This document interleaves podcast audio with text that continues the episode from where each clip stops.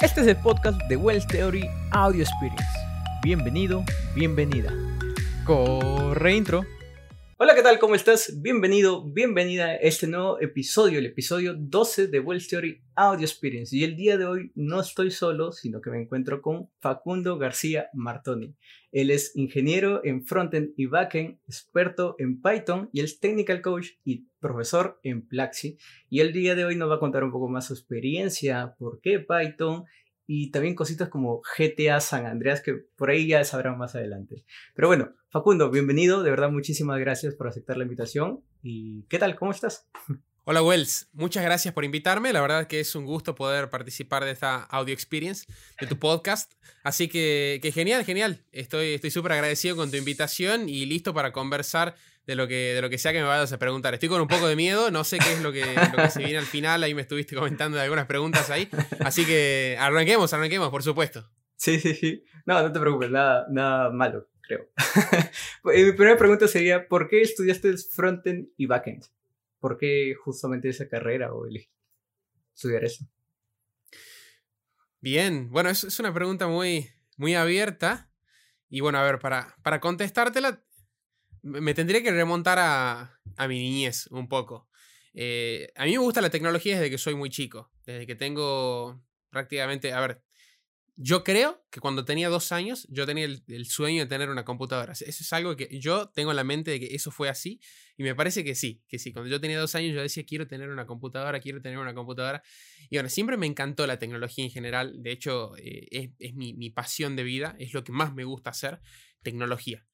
Eh, y bueno, en, en su momento eh, yo no tenía, no tenía una computadora, era, era niño, no, en ese momento no, no, había para comprar una computadora. Así que, bueno, después de mucho tiempo pude ahí tener mi, mi primera computadora, más o menos a los 11 años. Eh, aprendí muchísimo en esa primera computadora, aprendí sobre diferentes cosas como edición de imágenes, edición de videos, modelado 3D, por ejemplo. Programación no, la había tocado con un que otro proyecto ahí que, estuve haciendo, pero, pero no sabía que estaba programando realmente. Y bueno, al final, ya cuando viene la hora de elegir una carrera, de qué es lo que voy a hacer, qué es lo que voy a estudiar, lo primero que se me viene a mí a la mente es ingeniería en sistemas. Estudiar la carrera de ingeniería en sistemas, que es, eh, bueno, la, la, carrera, digamos, idónea para la persona que quiere hacer tecnología, que quiere crear tecnología en, en todas las universidades prácticamente. A veces le cambian el nombre, le ponen ingeniería de computación, ingeniería en sistemas, pero prácticamente el background es el mismo. O sea, uno ve muchas matemáticas al principio y después empieza a tocar un poco la computadora y, bueno, va más o menos escalando por ahí. ¿Por qué estudié frontend y backend? O sea, son, son dos cositas que, que de hecho, bueno, estuve explorando. ¿Por qué? Porque al momento de empezar esta carrera, esta carrera universitaria, en un momento me doy cuenta de que no era, no era para mí. O sea, a mí la tecnología me encanta, es mi pasión, como te digo, es lo que más me gusta. Pero el modelo universitario de aprendizaje es algo que no va con mi forma de aprender. Porque, bueno, tengo una, serie de, ahí de argumentos que, te podría dar si querés en este podcast o en otro momento de por qué, pero eh, es una decisión que, bueno, tomé, hice un año de, de la carrera universitaria, hice primer año, aprobé todas las materias y en su momento dije, no voy a seguir la carrera, voy a parar y voy a empezar a explorar por mí mismo, voy a, voy a aventurarme en el mundo de la tecnología como siempre lo hice desde chico y lo voy a hacer de nuevo ahora de grande a ver con qué me encuentro. Y bueno, en, ese, en esa búsqueda, primero empecé estudiando un poquito de seguridad informática, aprendí sobre seguridad de redes, redes inalámbricas, poniéndole palabras más, más, sencillas para no embellecerlo tanto, quería aprender a hackear un Wi-Fi. Entonces, bueno, estuve, estuve como metiéndome en eso, estuve aprendiendo un poquito de ahí, después dije, no, lo, que yo realmente quiero hacer es, es crear, quiero, quiero crear mi propia empresa. O sea, de hecho, uno de mis sueños de chico fue, y, es, lo sigue siendo, crear mi propia empresa de tecnología, fundar mi propia empresa. Y, y, en ese momento dije, bueno, a ver, para crear, ¿qué necesito? ¿Cómo puedo empezar a crear, a hacer algo, a inventar algo? Y empecé un poquito por, por lo que es desarrollo Android, eh, en, buscando en muchas escuelas, terminé llegando a Platzi, que es en donde comencé a estudiar y en donde estuve la mayor cantidad de tiempo estudiando. Ahí dije, bueno, quiero, quiero estudiar Android. Me parece que esto del tema del, desarrollo de aplicaciones, aplicaciones es como lo que está más en, digamos, es como lo más famoso y como lo más seguro. Bueno, voy a hacer aplicaciones, quiero hacer una aplicación. me puse a aprender desarrollo Android. Resulta que me di con la pared porque aprender desarrollo de aplicaciones así de entrada es como medio complicado.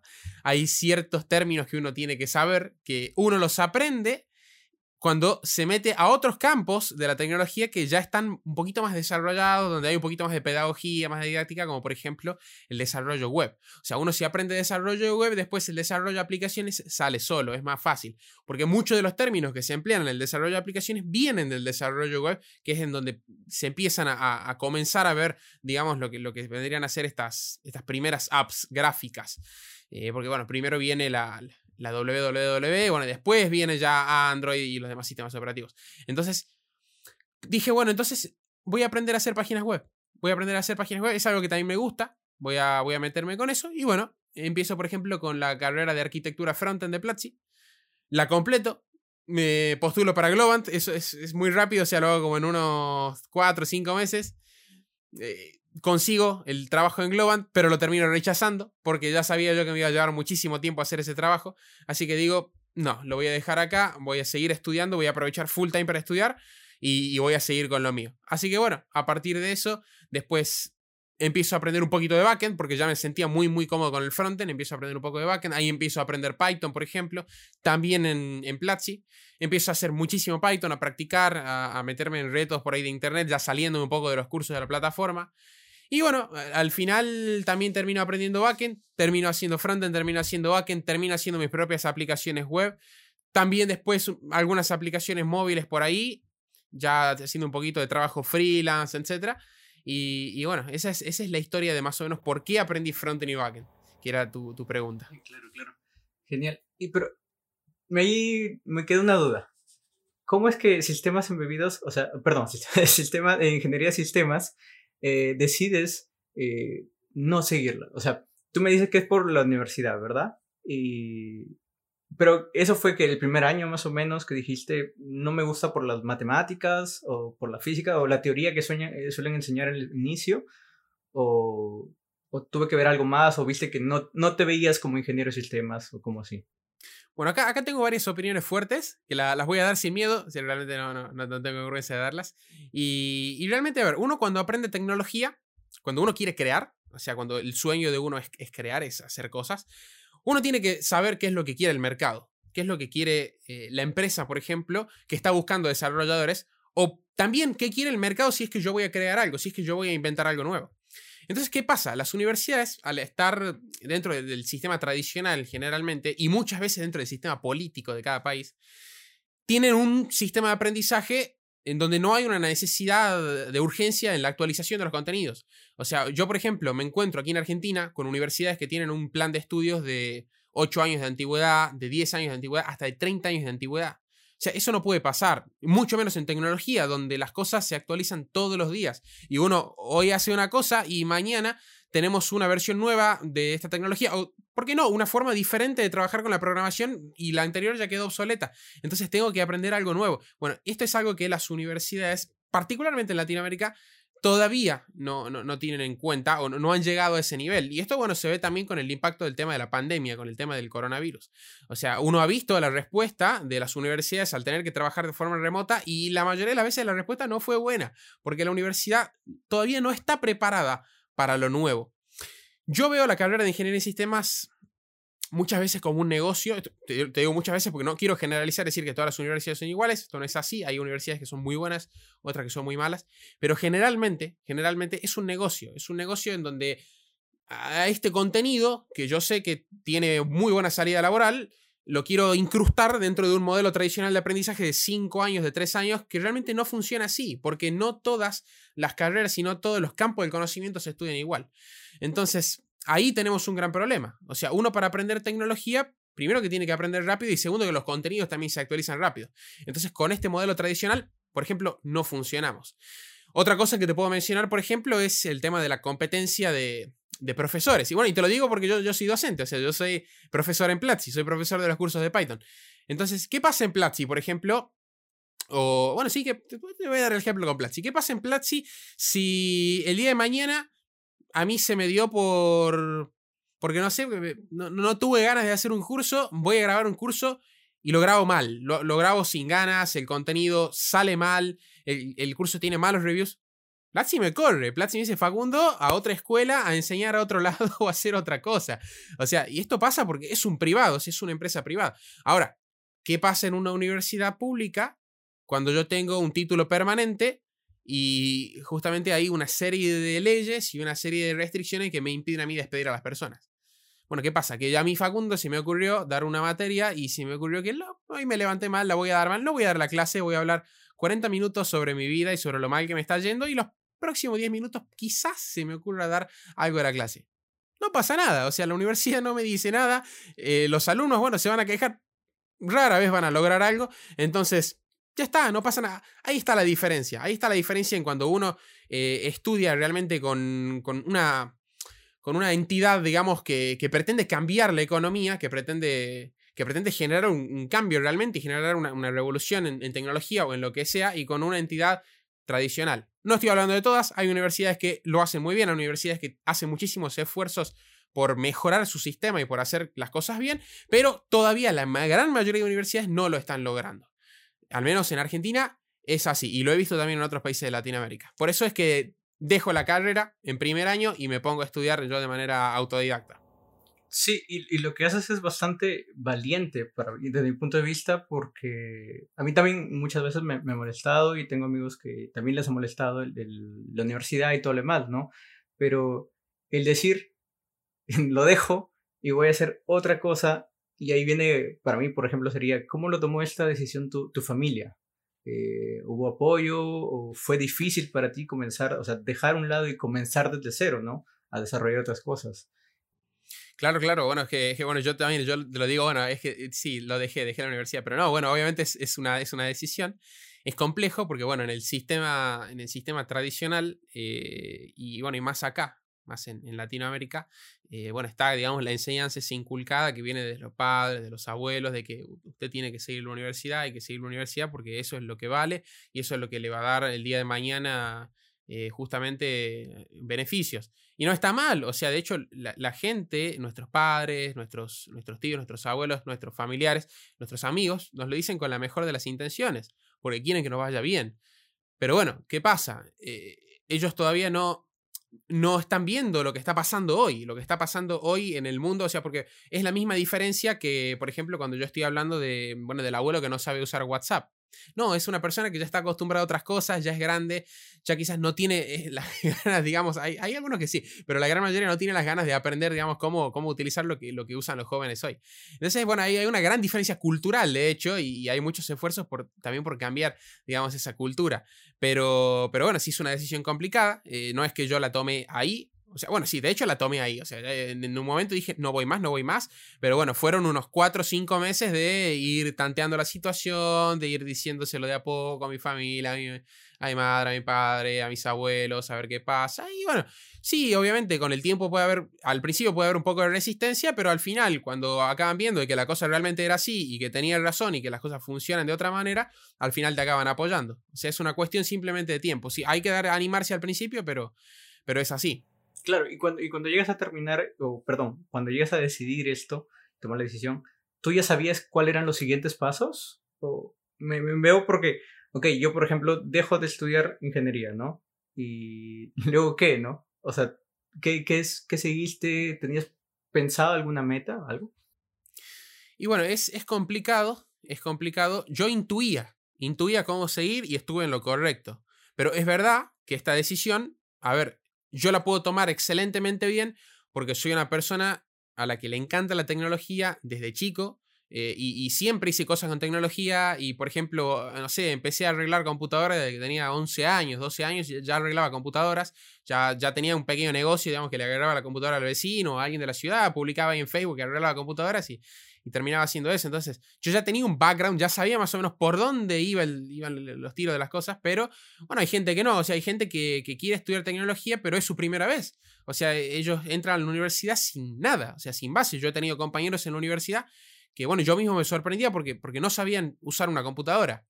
Y no es su culpa, o sea, están, quizás quieren cambiar de carrera, quizás quieren empezar, está bien, ellos jamás les interesó y justo ahora se interesan por esto. Este, muchas veces por la plata, aunque no es el enfoque correcto, te tiene que gustar. Entonces, entonces bueno, eh, es, un, es un tema bueno que, sí es, es, complicado el, abordarlo, digamos, al principio.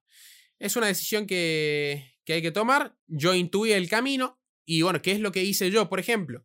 Eh, y, qué, es, qué, es, lo que le recomendaría a alguien cuando está por, por dejar la universidad, por ejemplo, en, tecnología. Primero que es bueno hacerlo, porque hay una ventaja. Nosotros en nuestro campo, nosotros no tenemos la necesidad de tener un título universitario para nada. O sea, nosotros podemos acceder a cualquier empresa del mundo competitiva sin un título universitario. Esto es 100% así. Lo único que nos hace falta es un portafolio donde se refleje nuestra experiencia y nuestras habilidades programando, nuestras habilidades blandas y alguna que otra cosa, como el inglés, por ejemplo, pero eh, el título no es necesario. Entonces, aprovechar esta ventaja. Y segundo, buscar por lugares que están organizados para aprender. O sea, y yo empecé por varios. Yo empecé buscando, por ejemplo, en YouTube. Bueno, que no es un lugar organizado justamente, por eso empecé buscando en YouTube a ver qué había, a ver qué, cursos había. Después me pasé un poquito a, a Google a buscar ahí en blogs, Después encontré algunas escuelas, como por ejemplo Udemy, después Coursera, por ejemplo, hasta que llegué a Platzi. ¿Por qué Platzi? ¿Por qué me convenció Platzi? Esto es una decisión personal. Hay gente a la que le gusta, gente a la que no le gusta, pero a mí lo que me encanta de Platzi para una persona que empieza es que la escuela está organizada. O sea, uno tiene todo debidamente empaquetado en escuelas y en carreras que uno puede seguir del principio hasta el final y uno sabe que cuando llega al final tiene las habilidades para ser competitivo. Entonces, eso es algo crucial para alguien que está empezando, el tener una guía, el tener una brújula, decir cómo tengo que seguir. Porque uno se mete, por ejemplo, a escuelas como Udemy, como, como Coursera, y uno tiene los cursos ahí, o sea, están, son buenísimos. O sea, hay de hecho cursos de, de Udemy, de Coursera que pero superan muchísimo a los míos y a los de cualquier otro profe en Platzi, pero le falta la organización. O sea, uno están, están todos los cursos tirados ahí, uno no sabe cuál tiene que hacer primero, cuál después, eh, después termina ese y ahora qué hago. Entonces, bueno, eso es lo, lo, lo, bueno y lo diferenciador que tiene esta escuela, por ejemplo, que es la que yo elegí y de la que soy profe hoy. Claro, genial, genial. Me alegro bastante eso. Eh, ¿cómo, tú mencionabas al inicio que tu camino por la tecnología comienza desde muy pequeño, ¿no? De que comienzas desarrollando y desarmando cosas, bueno, ¿no? Armando cosas, desarrollando cositas.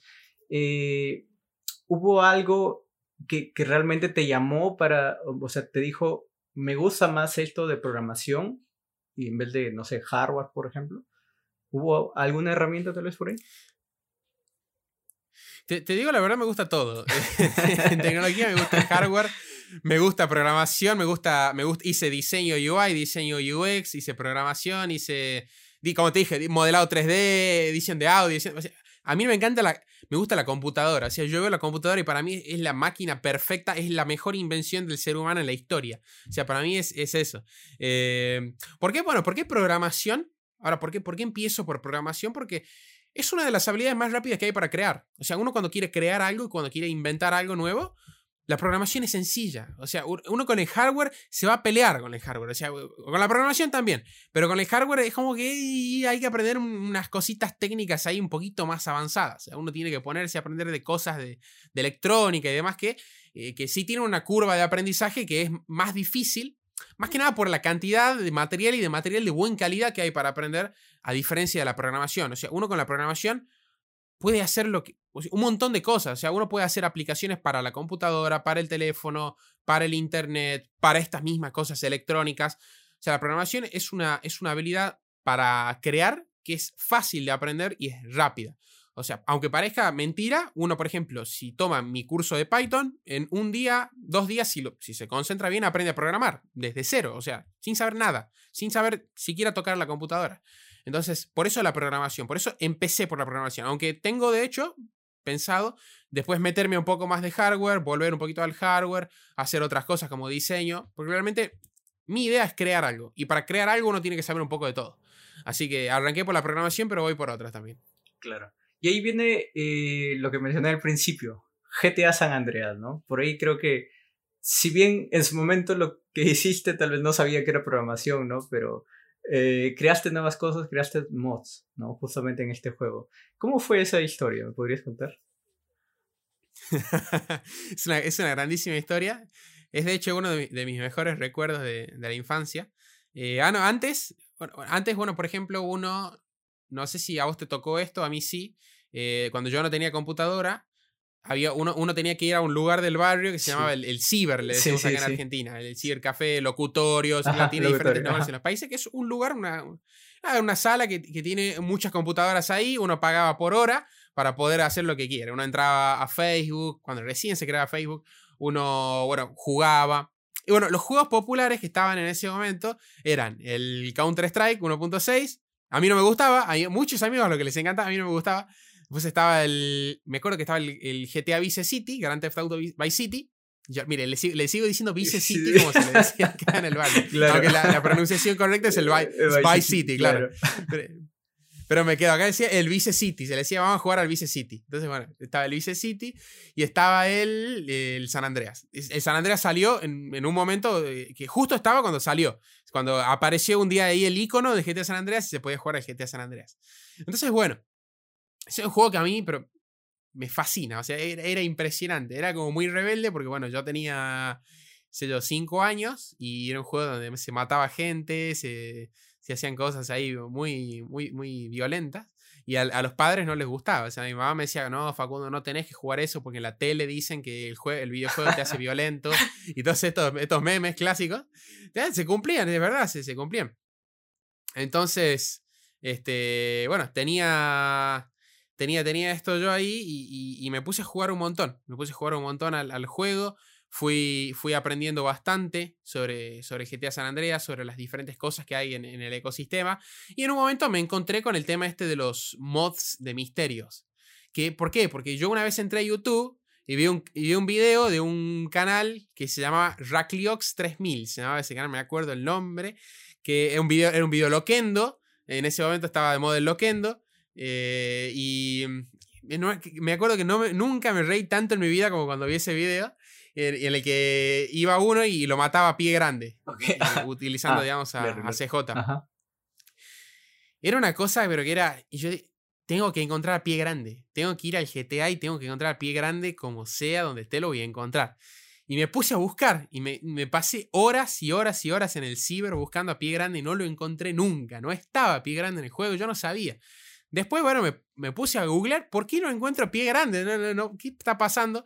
Y resulta que no, no viene pie grande, sino que uno tiene que instalar un mod. Mod es una modificación del juego, que es como un pack, un DLC, como se le dice ahora, que uno le agrega y eso le da, le da funcionalidad al juego y le extiende cosas. Bueno, en ese momento, si uno se instalaba un mod que se llamaba el Mysterix Mod, que fue el primero, que fue el, y uno de los más famosos, uno podía encontrar a 15 personajes de terror, como a Samara, a Jason, etcétera, en el, en el juego y, poder matarlos. Cada uno tenía una manera diferente de matarlos, me acuerdo. Bueno, me, hice fan de esto. Me descargué el Mysteries Mod ahí en el Ciber, me puse a jugar. Eh, obviamente después se borró porque bueno, el Ciber no era una computadora mía, así que tenía que instalarlo de nuevo. Era, era un lío. Ya cuando tuve mi primera computadora, eh, en 2011, que fue una netbook, fue una Lenovo IdeaPad S10, que era así, una pantallita de 10 pulgadas.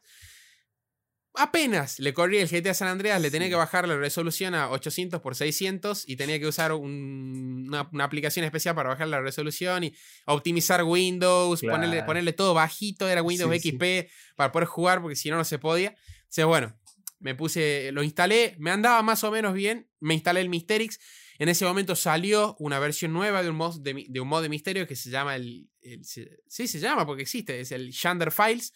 Que era una, una versión nueva en, la que uno tenía que matar misterios. Ahora en vez de 15, si no me equivoco, había 27 personajes.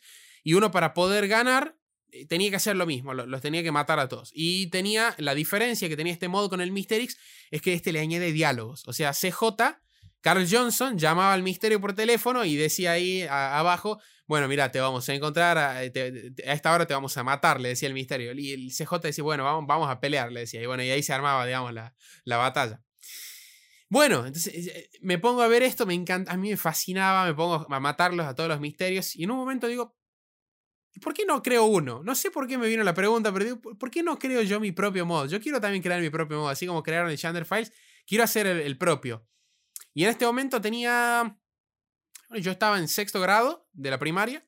Eh, tenía 10, 11 años más o menos. Y dije, voy a hacer mi propio mod. Y le voy a poner Terror Mod. Porque va a tener a los personajes de las películas de terror. Me acuerdo que dije esto y me acuerdo que estaba sentado a la salida de, la escuela y estaba ahí conversando con un compañerito y le dije, quiero, voy a hacer un mod, le voy a poner Terror Mod, le voy a poner. me acuerdo que ya estaban terminando las clases porque era más o menos noviembre y en todas las vacaciones de verano, acá en Argentina es, verano, todo, ese tiempo, diciembre, enero, febrero, dije, bueno, voy a, voy a crear un mod.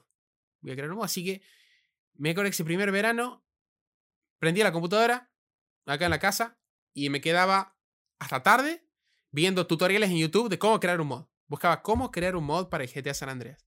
Y me iba, me iba viendo los tutoriales, me iba viendo cómo había que hacer. Uno tenía que instalar diferentes archivos, tenía que eh, instalar un programa que se llama Sunny Builder, tenía que instalar Photoshop para, para hacer las texturas que se guardaban en archivos .txd, me acuerdo. Tenía que descargar el 3ds Max para editar los modelos 3D que se guardaban en archivos .dff. Mira, mira todos los recuerdos que me están viniendo. Y, bueno, y uno tenía que editar los archivos y bueno, y, ir a, y, modificar algunos archivos de texto que después me entero, cuando, después de hacer estas modificaciones, y después de hacer este mod mucho tiempo después, 5 o 6 años después, ya cuando ya estaba estudiando, que lo que estaba haciendo era C++. O sea, en ese momento eh, lo que estaba haciendo era modificar los archivos de C++ del juego y estaba modificando el código, porque para poder hacer que los misterios funcionen.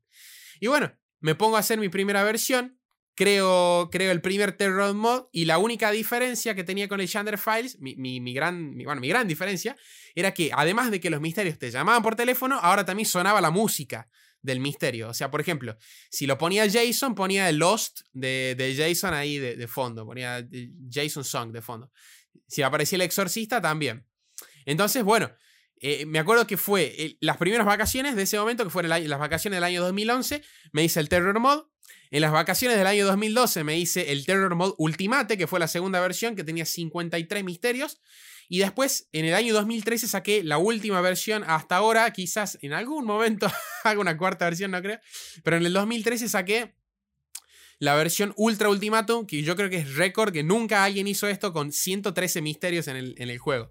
Y con el mapa ahí llenísimo de personas que para encontrar. Que creo que fue récord, o sea, Tuvo como 4 millones de descargas, más o menos, me acuerdo, que yo lo veía ahí en los stats de Mediafire, uno, Mediafire, y yo le sigo diciendo Mediafire. Uno tenía que subirlos a, a, Mediafire, a Mega Upload, que después lo cerraron por el tema este de que lo cerraron. Estaba 4 Shared, Rapid Shared, todos estos servicios para subir cosas. Bueno, ya yo los subía a todos, estaban en todos. Y, y bueno, en ese momento me acuerdo que llegó a 4 millones de descargas y hasta el día de hoy ese mod se sigue descargando. O sea, vos buscas Terror Mode y pones ahí en YouTube eh, fecha última semana y vas a ver videos. Videos que hace la gente, que, está haciendo la gente hoy del mod. Es increíble. O sea, eh, debe haber como miles y miles de, videos sobre el mod que hice en ese momento. Que, ni sabía que estaba programando, pero estaba programando en ese momento. Fue la primera vez que hice programación. Sí, y, es verdad esto de que mencionas de que sigue vivo, porque hace unos días eh, lo busqué en YouTube, Terror Mob, y le encontré un video ahí que, que, mostraba que justamente lo que mencionan, ¿no? Que llama y suena la musiquita y aparece el monstruo. No sé qué monstruo era, la verdad. Pero comenzaba a pelear con, con CJ. Sí, sí, bastante interesante. O sea, pero mira, me, parece súper interesante que, que todo lo que tuviste que investigar para lograrlo hacer, ¿no? Para cumplir la, lo que querías y, y, no sabías que estabas programando encima. Eso es muy chévere. Y creo que también era como la pasión de, de crear algo, ¿no? De hacer algo tú mismo y encima poder modificar algo que, que muchos jugaban, ¿no? Era loco eso, me parece súper, súper genial eso.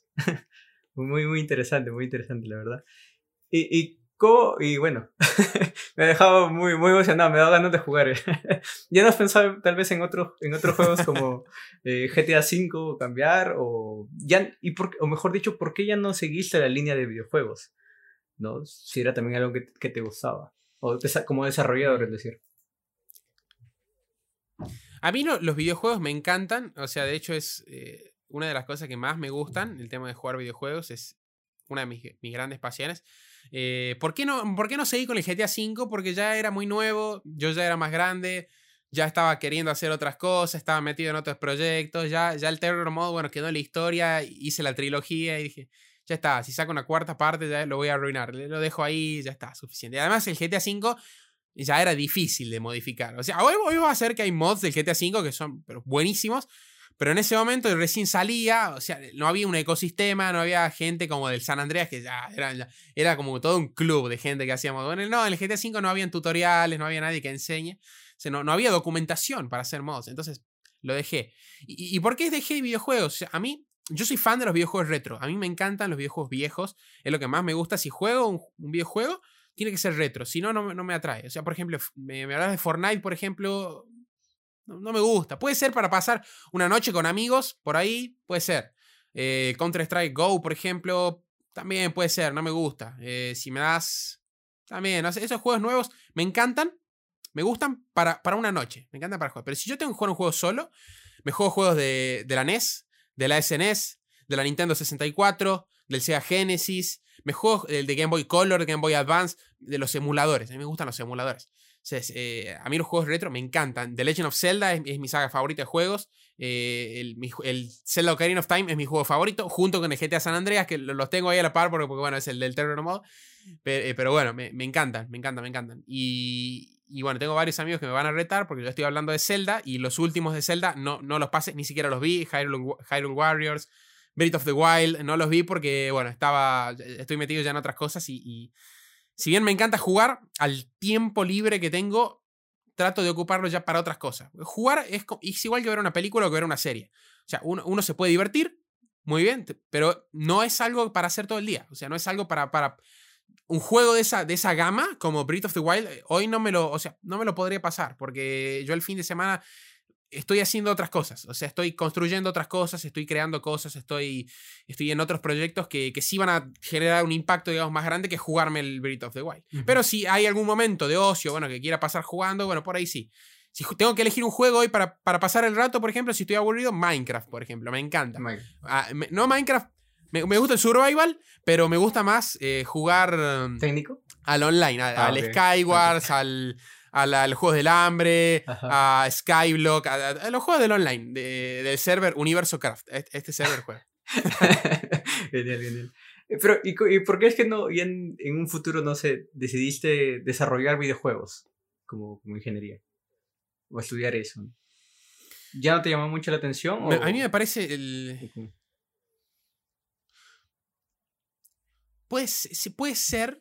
a, a, mí el desarrollo de videojuegos me parece ah, una de las cosas más fascinantes que hay. O sea, es, es increíble lo que hacen los desarrolladores de videojuegos. Es una de las pocas partes de la ingeniería de software en donde hay que.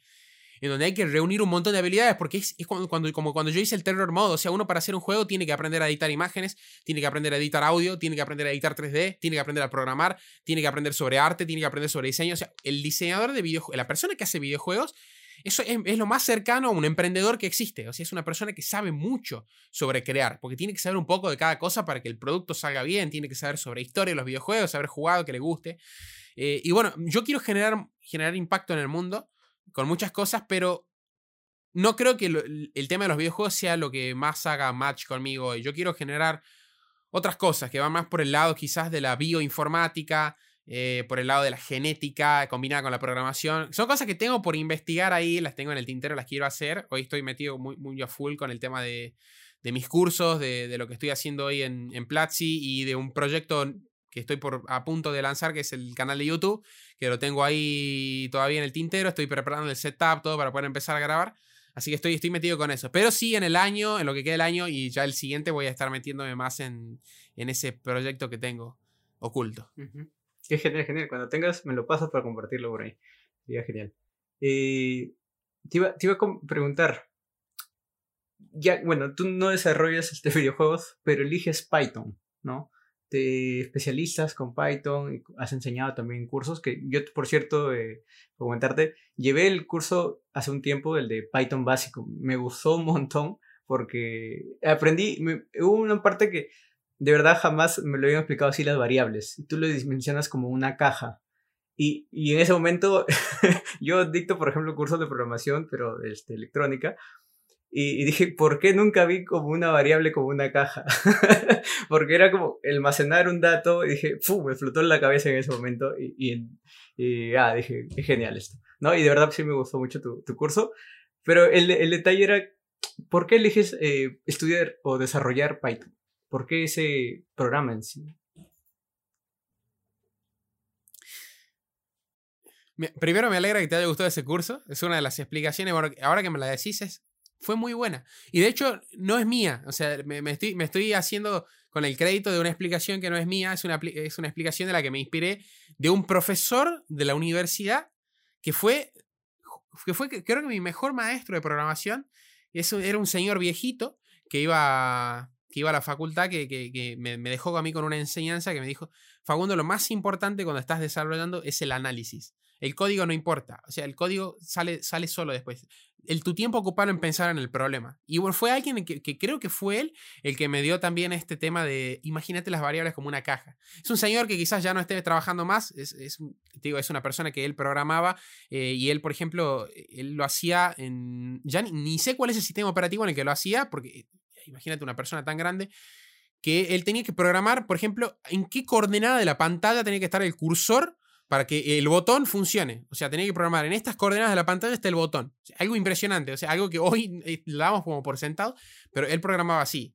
Y, bueno, de hecho, es algo que me llama la atención. Ya sé que me estoy yendo del tema, pero, pero me, acuerdo mucho porque e, él era una persona a la que, o sea, los, alumnos no, no, lo querían, porque él tenía un poquito como de demencia, digamos, ya estaba muy viejo, no escuchaba, eh, hablaba muy despacio, pero era la persona que para mí más sabía de todos los profesores. Era, era una persona que tenía un conocimiento y una habilidad de, un verdadero programador programador. O sea, alguien que, realmente tocó la cosa. O sea, alguien que, creó en el pasado.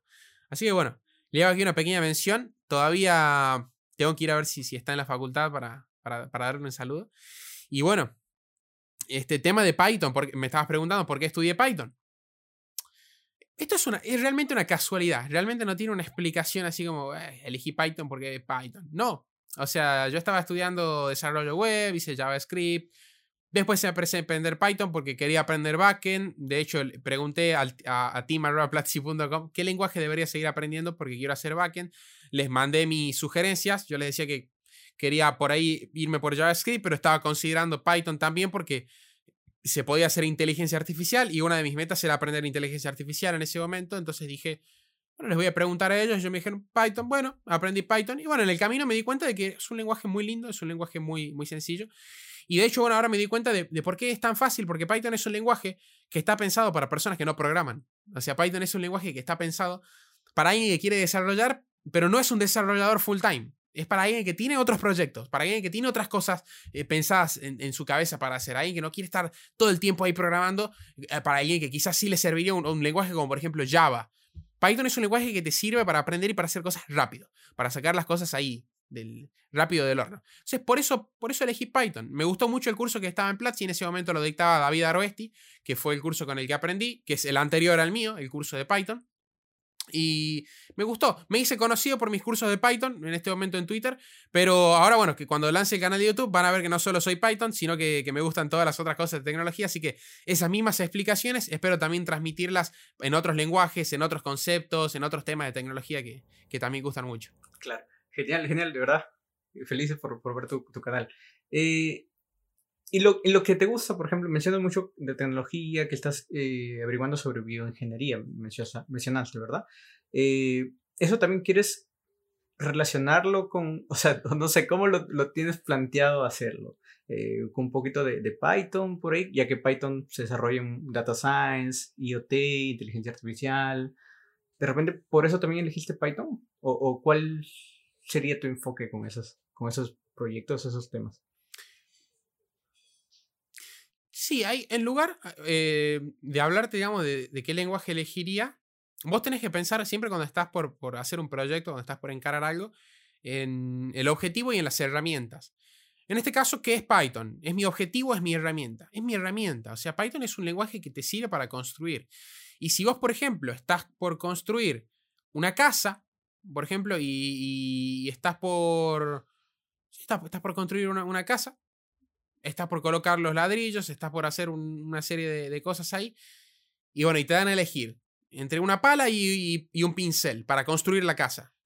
Elegís la pala. Bueno, pasa lo mismo con el lenguaje de programación. Una vez se pregunta, ¿y qué, lenguaje podría elegir? ¿Qué lenguaje aprendo? ¿Aprendo Python? ¿Aprendo Java? ¿Aprendo JavaScript? Cuando es la pregunta incorrecta, porque yo me estoy, es lo mismo que preguntarme, ¿qué voy a hacer? ¿Voy a elegir una pala, un pincel? No, tengo que preguntarme qué quiero hacer. ¿Quiero hacer una casa? ¿Quiero pintar? quiero, quiero construir, no sé, eh, por ejemplo, un parque bueno, para cada cosa que quiero construir hay una herramienta distinta y hay un lenguaje distinto. Si a mí, por ejemplo, el proyecto que quiero hacer con este tema que yo te decía de la bioingeniería, etcétera, me dice, Facundo, tenés que aprender F Sharp, es un lenguaje extraño. Bueno, aprenderé F Sharp para poder construirlo. O sea, no, es, no es que Python eh, sea porque está relacionado con eso. Y bueno, y respecto al tema este de la bioingeniería, ¿por qué quiero aprender algo relacionado a eso? Porque hay un proyecto muy interesante, eh, de hecho es, algo que todavía está bueno, en investigación, está como muy verde. Hay una compañía que se llama Calico, eh, California Life Company, que está financiada por Alphabet, que es la, bueno, la dueña de Google. Y hay otras compañías que también tienen proyectos similares como Facebook, Microsoft, etcétera, que lo que quieren hacer es lograr la inmortalidad humana. O así como, se, como lo escuchas, sea, lograr que el ser humano viva para siempre, eh, romper la vejez, obviamente romper también todos los problemas que esto conllevaría, el tema de la sobrepoblación, etcétera. hay un debate interesante ahí para analizar, pero fuera del debate, fuera del debate, el, el hecho de lograr la inmortalidad humana para mí, yo lo pienso como el mayor logro de la historia de la humanidad me encantaría contribuir a eso. Sé que es un trabajo que se está haciendo, sé que es un proyecto que ya se está haciendo, que se está estudiando. De hecho, hay una mujer eh, colombiana, en este momento no me acuerdo exactamente el nombre, después te puedo pasar el link ahí para que lo pongas en la descripción, que logró, mediante una terapia génica, retroceder cinco años en su edad, es decir, hacerse más joven. O sea, es algo eh, impresionante que está relacionado con la programación. O sea, de hecho, hay cosas como por ejemplo unos nanobots, unos robots muy muy chiquititos y bueno, que se relacionan también con la electrónica, que me, dijiste que es lo que vos haces, en donde bueno, estos nanobots pueden detectar células problemáticas dentro del cuerpo, como por ejemplo células cancerígenas, y actuar directamente sobre estas células. Es, algo fascinante, o sea, es, es, un campo para mí interesantísimo. De, es el futuro, definitivamente. El, el hecho de que el humano derrote la vejez será como pasar una barrera de la civilización extremadamente grande y es en lo que quiero contribuir. Por eso te digo que quiero empezar a aprender por este lado después. Bien. La verdad que y me, me nacen muchas preguntas sobre, sobre Calico, también me he escuchado. Y vos, quiero un poquito desviar un poquito del tema, pero ¿qué, pasa? O sea, ¿tú crees que al, al, envejecer, imagínate ya, no, o sea, que no seamos inmortales, pero tal vez que, que el promedio de vida no sea 70 años, sino 150? ¿sí? Por ejemplo, un poco más, ¿no? Eso va a cambiar muchas cosas, ¿no? O sea, porque tal vez la persona que pensó casarse a los 30, porque dijo que a los 60 fallecía, ¿no? Pues, pero ahora tienes 150, tienes 120 años, eh, ya estudio esa carrera, o, no sé, son, son varias cosas, ¿no? O sea, es un tema también bastante filosófico, muy controversial, creo, pero, pero bastante, bastante interesante, me parece, ¿no? Y, y cómo ¿Qué es lo que incluye? Wow, sería tremendo cambio. ¿Y cómo, cómo nace así la, la idea de, de, buscar eso? ¿Por lo mismo que tu tecnología, de, de, de querer aprender más? En realidad es, es algo que eh, se, me ocurrió en alguna noche por ahí pensando. Dije, no me quiero morir, eh, no, no, quiero, no quiero llegar a, viejo, quiero, quiero vivir para siempre.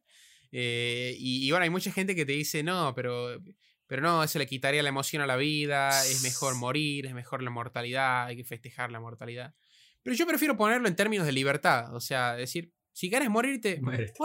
O sea, está bien. Si vos te querés morir, ah, claro, perfecto. O sea, te querés, si querés, ser, querés seguir siendo mortal, podés elegir.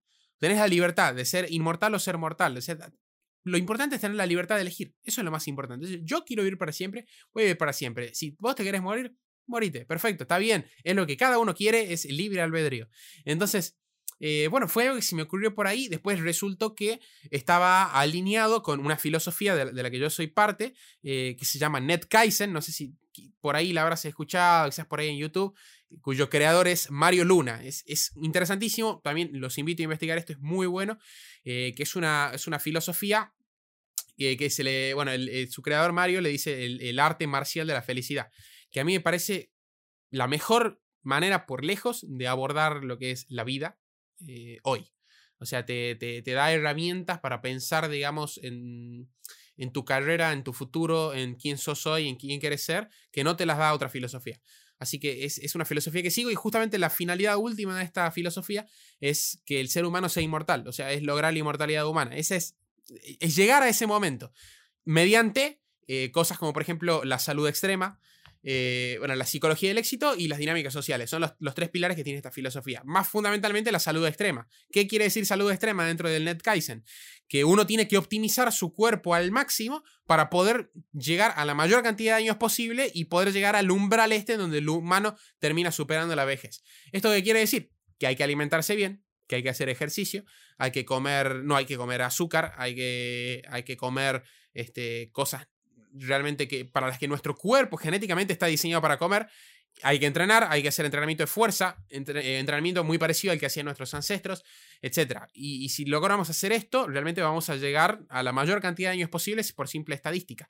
Entonces, esa es la filosofía que yo sigo. Casualmente está alineada con eso que yo pensé en esa noche, así que todo va perfecto y, voy yo para ese objetivo. para mí me encantaría que el, ser humano pase por eso y, y espero, espero llegar a ese momento. Qué genial, de verdad. Es, es una locura, de verdad. Y yo lo, lo, vi en un libro hace un tiempo y pareció una locura cuando lo escuché y wow. Qué, qué genial, de verdad. Espero que, que, lo puedas compartir, también sería chévere, para que todos seamos inmortales o el que quieras, no, ¿verdad? Pero bueno. Eh, volviendo así un poquito al, tema. yo sé que tú ganaste un concurso de oratoria, ¿verdad? Eh, si no estoy mal. ¿Sí? Bien, te quería, te, te, preguntar, eh, ¿lo ves importante para la ingeniería, la oratoria? ¿Debería alguien que está estudiando ingeniería aprender oratoria? Demasiado importante, o sea, es fundamental. Es, es eh, a ver, si tuviera que encararlo dentro, de la, dentro del tema este del NetKaizen, es uno de los puntos fundamentales de las dinámicas sociales, a lo que nosotros le llamaríamos las dinámicas sociales, a lo que en tecnología se le llama las soft skills, por ejemplo, y a lo que em, la lengua común y el nombre que tiene la oratoria, la oratoria, que es el saber hablar, el saber convencer. De hecho, Facundo, el nombre Facundo significa el elocuente, es decir, el, orador, podríamos decir. Así que justito va, va alineado con él. No sé por qué, pero dio la casualidad de que es así. Entonces, esto del oratorio es fundamental. Eh, este concurso del de que vos me estás hablando es el modelo de las Naciones Unidas. Es, un, es una especie de competencia. Hay mucha gente a la que no le gusta llamarle competencia. Yo soy de la línea de los que sí, de lo que es una competencia. En la que se reúnen diferentes equipos de, un lugar en particular, como por ejemplo una provincia de un país. Por ejemplo, mi provincia Tucumán, Argentina, es al norte.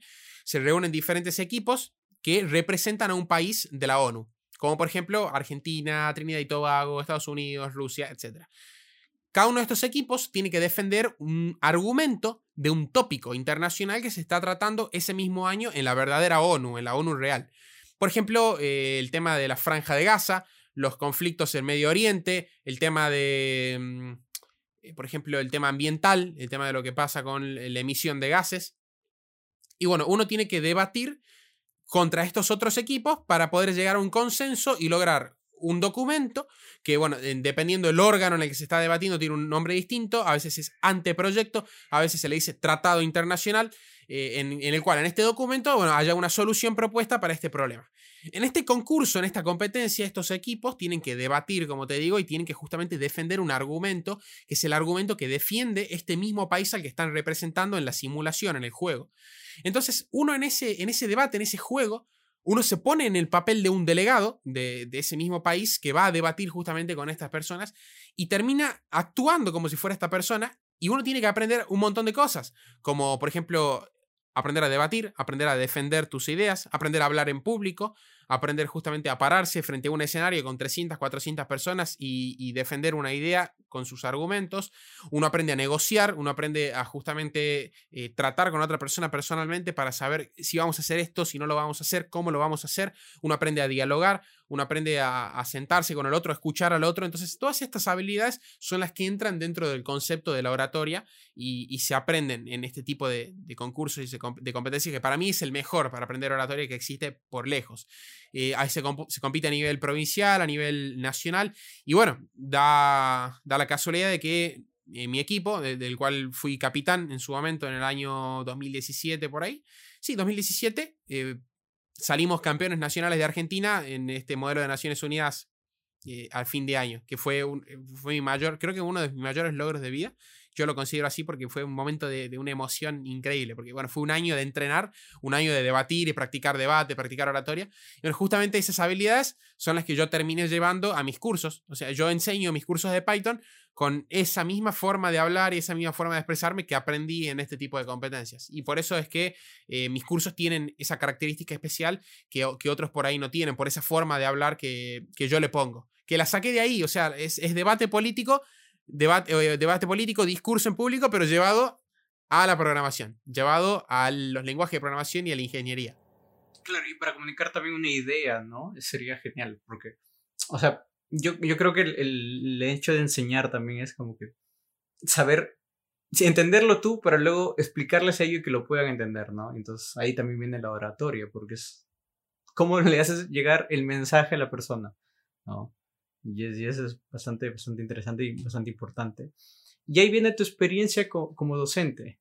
Si tú quedas, ¿cuánto tiempo vienes como, como docente y cómo ha sido esta, esta experiencia?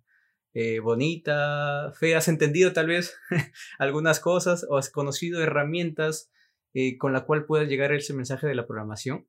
Em, definitivamente la oratoria es fundamental, eh, no solo para, y bueno, respondiendo también ahí a tu pregunta anterior, no solo para vender, para, para expresar una idea, sino también para, para, vender algo. O sea, cuando uno es emprendedor en tecnología y quiere crear, uno necesita de la oratoria para vender. Si no, no, puede ser un emprendedor. Si uno no sabe vender, no, no, no está haciendo nada.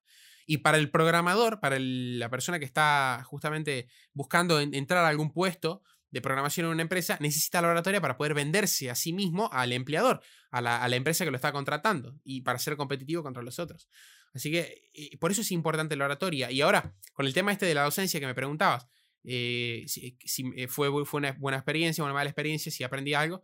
Sí, definitivamente sí. De hecho, yo tomé varias cosas de, distintos lugares y así fui armando mis propias clases. O sea, yo, por ejemplo, eh, tomé las buenas cualidades de Platzi como las clases cortas, los cursos cortos y este modelo, digamos, de enseñanza que es tan bueno y, lo adapté a lo que es mi manera de expresarme con esto de la oratoria y con esto del debate político y estas cosas para sacar a mis cursos. Y también viendo también cursos de otros profesores buenos, de otros profesores de la plataforma. Entonces, más o menos lo fui haciendo así y la experiencia es, es muy linda. O sea, grabar un curso es lo más cercano a grabar una película que te podrías imaginar. O sea, uno tiene un actor, podríamos decirle actor, que es el, equivalente al profe, tiene un productor, que también se le llama productor, en, cuando está grabando el curso, y uno tiene un director, que cuando está grabando el curso se le dice un course director, el, el director del curso. Producción, dirección y actuación es lo que hace que una película salga y exactamente lo mismo se hace en un curso. Uno tiene ahí al profesor grabando, el productor le indica, eh, la cámara debería estar configurada de esta manera, el audio así, asá, esta configuración tendría que estar así. El host director es el, director, justamente vamos por este tema. Mejor, ¿por qué no dejas este reto acá? ¿Por qué no hacemos esta clase así? Esto lo movamos así. Y el profesor es el actor, es el que explica, es el que, el que lleva, digamos, esa producción al, a lo real, a lo, a lo que realmente se puede ver. Entonces es una muy buena experiencia. Realmente el que quiere ser profe y tiene las, las, capacidades y los conocimientos para poder hacerlo, yo le invito a postularse a Platzi. Platzi siempre está buscando profes, así que es una gran experiencia para poder vivir. ¿Y cómo es trabajar en Plaxi? Es genial, es, una, es una gran compañía. Claro, lo, es, lo, es, un, es un... Perdón, perdón, lo pregunto por, por, el hecho, adelante, adelante. por el hecho de que es una startup que es muy conocida, ¿verdad? A nivel tanto Latinoamérica como mundial. Entonces, eh, no sé, me da bastante curiosidad cómo es trabajar, el nivel de trabajo que tienen, eh, de desarrollar cursos tan estructurado. ¿Cómo, cómo es para ti esa experiencia? Es, es, es realmente un, un, lindo lugar para trabajar, es una, es una gran compañía, es una compañía moderna, sobre todo eso es una de las cosas que más me atraen a mí para trabajar ahí y, y, lo que más atrae justamente al talento. O sea, es una empresa que se sale de lo tradicional. Decir, uno, por ejemplo, no tiene una estructura jerárquica, sino que uno tiene una estructura horizontal. O sea, uno puede compartir y puede dar feedback. Justamente, si va a ver los valores de Platzi, una de las cosas más importantes es el feedback, el feedback honesto. Uno puede dar retroalimentación a alguien sobre algo que uno piensa que ha hecho mal Y eso está muy bien, eso está muy bien visto. De hecho, que en otras empresas puede estar mal visto. Entonces, uno así crece muy rápido, uno aprende muchas cosas porque además al ser una empresa de educación tiene contenidos eh, que, salen de todas las ramas de la tecnología, lo cual es perfecto para una persona que quiere emprender, por ejemplo, que quiere crear algo, y también para un programador que está buscando un nuevo rumbo, que está buscando profesionalizarse en algo, aprender alguna que otra cosa. Entonces, es genial. Y bueno, y la persona que está trabajando en Platzi es como un estudiante pero todo el día. O sea, uno tiene que estar eh, aprendiendo, a su vez tiene que estar haciendo material con lo que uno aprende más, porque una de las mejores maneras de aprender es enseñar. Entonces, un profe termina teniendo esta ventaja de enseñar y termina aprendiendo de una manera mucho más sólida. Eh, bueno, uno tiene, tiene beneficios también en la compañía que, que en otras compañías no hay. O sea, por ejemplo, uno puede acceder a, equipos informáticos, por ejemplo, con, una bonificación. Eh, uno tiene, por ejemplo, acceso a, ebooks de, de, una manera mucho más sencilla que, que si uno los tiene que comprar de manera particular. En tiempos que no son de pandemia, uno tiene acceso más sencillo a viajes. Eh, por ejemplo, a viajes de trabajo. Este, es, es, realmente un, un buen lugar. Yo lo recomiendo muchísimo de nuevo, si alguien que tiene la, capacidad y tiene la idea de poder trabajar en Platzi, es un grandísimo lugar para poder empezar y para poder meterse de lleno en esto de la tecnología y crecer su carrera. Genial. Eh, de verdad, muchísimas gracias, este, Facundo. Me gustaría ahora hacerte unas preguntas que llamo preguntas rápidas o qué eliges, ¿no? He ido planteando algunas, pero una que ahorita me ha salido por, la conversación. Eh, te quería preguntar, por ejemplo, si pudieras viajar en el tiempo, ¿elegirías crear o qué preferirías crear? ¿Python o GTA V? Eh, perdón, este San Andreas. Dejé pensando. una es una de dos. Tengo que hacer una de dos. si pudiera. No sé, fácil, es fácil. Si pudiera viajar en el tiempo y tuviera que hacer algo, haría exactamente lo que hice hasta lo que hice hoy. Porque si no hubiera hecho todo lo que hice hasta lo que hice hoy, no estaría en el lugar donde estoy y no estaría pensando en los objetivos que quiero tener. a mí me encanta exactamente este momento del presente y sé que sale a partir de exactamente las decisiones que tomé en el pasado. Así que mi pasado lo volvería a repetir exactamente como fue. Bien, bien, bien. genial, genial. Eh, ¿Qué prefieres? ¿Tener la inmortalidad? ¿Sí? ¿O eh, a ver, bueno, tener la inmortalidad, pero no programar más, para ponerlo un poco más difícil, ¿sí? O eh, poder saber todo sobre tecnología, pero no tener la inmortalidad. Tener la inmortalidad, porque con la inmortalidad después puedo hacer lo que quiera. Después puedo inventar algún método mágico para romper esa regla, porque voy a tener millones de años para pensar y entonces voy a poder hacer lo que quiera. En cambio, si no, si no soy inmortal me voy a morir y no voy a poder hacer nada. Entonces elijo la inmortalidad. Definitivamente. Qué buena. Eh, tres cosas que necesitamos para aprender sobre tecnología. Perdón, ¿cómo es la pregunta? Tres cosas que necesitamos eh, para aprender sobre tecnología. ¿Ganas? ¿Te tiene que gustar? Si la tecnología no te gusta, no la aprendas porque la vas a pasar mal. La tecnología es compleja, es, difícil. O sea, uno para hacer tecnología te tiene que gustar. Es, es un trabajo como todos los otros. O sea, eh, a mí me puede encantar eh, la plata que se gana en medicina, porque se gana mucha plata, pero si a mí no me gusta y realmente no me gusta, no lo hago. Primero te tenés que tener ganas. Segundo, tenés que tener perseverancia. Tenés que saber avanzar a pesar de los errores. Es decir, yo en, algún momento me, voy a equivocar, voy a avanzar por un lado que realmente no era el que quería avanzar y tengo que saber decir, me equivoqué, vuelvo, y empiezo de nuevo, me voy para otro campo. O, más chiquito, tuve este error en el código, no me desanimo, no digo, ah, no, no sirvo para nada, no sirvo para programar. No, me quedo ahí en la computadora hasta que resuelva el error. Y yo tuve sesiones de haber estado 6 horas, 7 horas al frente de la pantalla sin mover el ojo de la pantalla porque tenía que resolver un bug y lo tenía que resolver. no me fui hasta que lo resolví. O sea, así que realmente la perseverancia es una de las cosas más importantes. Yo veo a mucha gente, como por ejemplo un primo mío, un primo mío que eh, quiere, le encanta también la ingeniería, pero él, tiene un, problema de, actitud, digamos, que cuando se encuentra con un error, dice, no, no sirvo para esto, no lo voy a hacer más, eh, arreglámelo vos, Facundo. Yo le digo, no, es tú, vos querés ser ingeniero, arreglarlo. Ahí tenés la computadora, sentate, tenés paciencia y miralo despacito hasta que lo arregles. Y, y bueno, y hablando, ahí ya el tercer punto, uno necesita también tener paciencia. Uno necesita, además de ser perseverante, tener paciencia. Uno necesita saber que las cosas muchas veces no van a salir a la primera, sino que uno tiene que hacer una vez las cosas, dos veces, tres veces, cuatro, cinco. Y a veces no van a salir y uno tiene que estar ahí días, semanas, y al final van a salir, o sea, al final van a llegar, pero uno tiene que saber esperar. O sea, uno no, a veces tiene un error complejo y uno dice, bueno, esto lo resuelvo ahora y resulta que no, resulta que me lleva tiempo y que me lleva más tiempo de lo que, de lo que yo esperaba.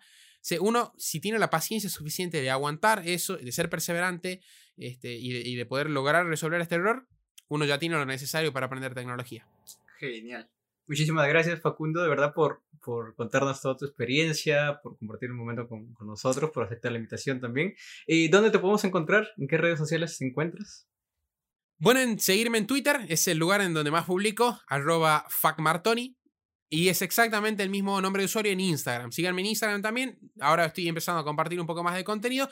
Y posteriormente en YouTube, con exactamente el mismo nombre, Facmartoni. Aunque si me buscan por Facundo García Martoni, que es mi nombre completo, probablemente encuentren ahí el canal más rápido. Suscríbanse, yo voy a estar subiendo ya los primeros videos dentro de poco. Estoy ya terminando el setup. Es un proyecto que ya llevan unos 2, 3 meses, pero quiero hacerlo bien, o sea, quiero, quiero que salga bien. Así que ya tengo más o menos ahí casi todo listo para empezar a hacer los primeros videos. Así que muchas gracias, Wells, por haberme invitado. Un placer haber formado parte de esta audio experience. Me encantaron las preguntas, me encantaron las historias. Espero que esto realmente llegue a mucha gente y que le ayude a las personas que nos están viendo. No, gracias a ti, de verdad. Y todas las redes sociales lo dejan en la descripción para que puedan seguirte, porque pueden encontrar ahí tu canal también. De verdad, muchísimas gracias. Y sí, que todo el mundo haya podido eh, pasarlo tan chévere como yo le he pasado, de verdad. Gracias. Y no te olvides suscribirte, darle like y compartirlo con tus amigos. Chao, chao. Nos vemos. Muchas gracias por escuchar este episodio. Nos vemos la próxima semana. Suscríbete.